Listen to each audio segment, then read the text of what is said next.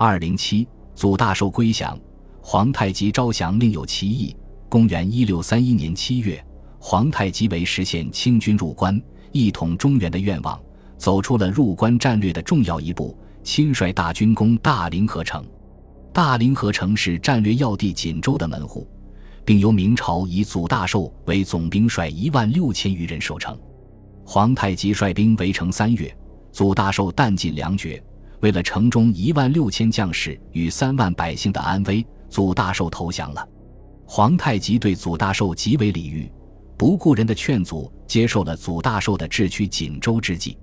就像皇太极所说：“朕以诚待他，他必不负朕；即使他负朕，朕在所不惜，要的就是心悦诚服。”然而，令皇太极始料未及的是，祖大寿失信了。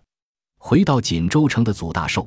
彻底的断绝了与皇太极的联系，甚至他已经顾不得在清军中为之的儿子祖可法以及部将三十余人的性命。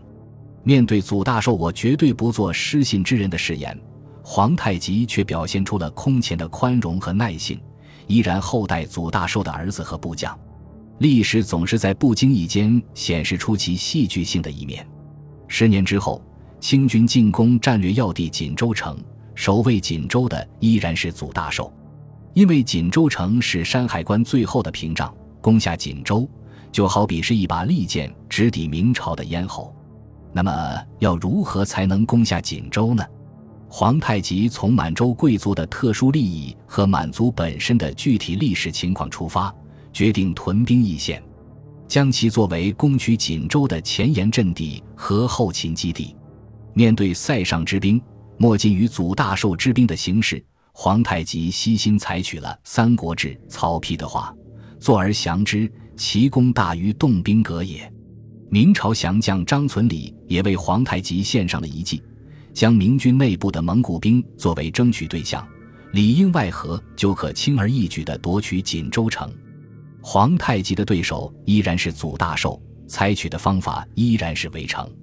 这次围困让祖大寿又想起十年前的大凌河之围，与大凌河城一样，锦州城也陷入了孤立无援、弹尽粮绝的境地。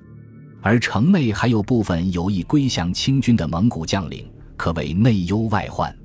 崇德七年农历二月十八，洪承畴在嵩山被俘，嵩山失陷，祖大寿等待明朝援军的希望破灭。又受到已经投降清军的两个兄弟祖大成和祖大乐的劝导，无奈之下，于公元一六四二年农历三月初八再次投降清军。这一次，皇太极依然对祖大寿礼待有加。祖大寿被皇太极的诚心所感动，真正的投降了清军。如果说第一次投降是祖大寿无奈之下的背叛，那么第二次他就算得上是真心归降了。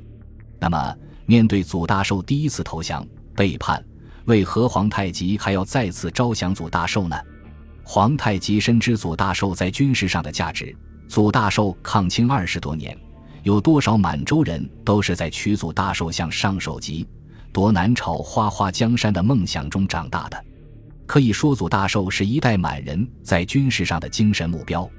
而且，对皇太极的雄图大业来说，锦州之后的下一个战略目标就是重镇宁远。宁远总兵辽东提督吴三桂统帅了关外明军，成为清军的最大阻力。但是，祖大寿却是吴三桂的舅舅，可想而知，祖大寿在对吴三桂的战役中具有举足轻重的作用。皇太极招降祖大寿的真正目的，其实就为了吴三桂。本集播放完毕，感谢您的收听。喜欢请订阅加关注，主页有更多精彩内容。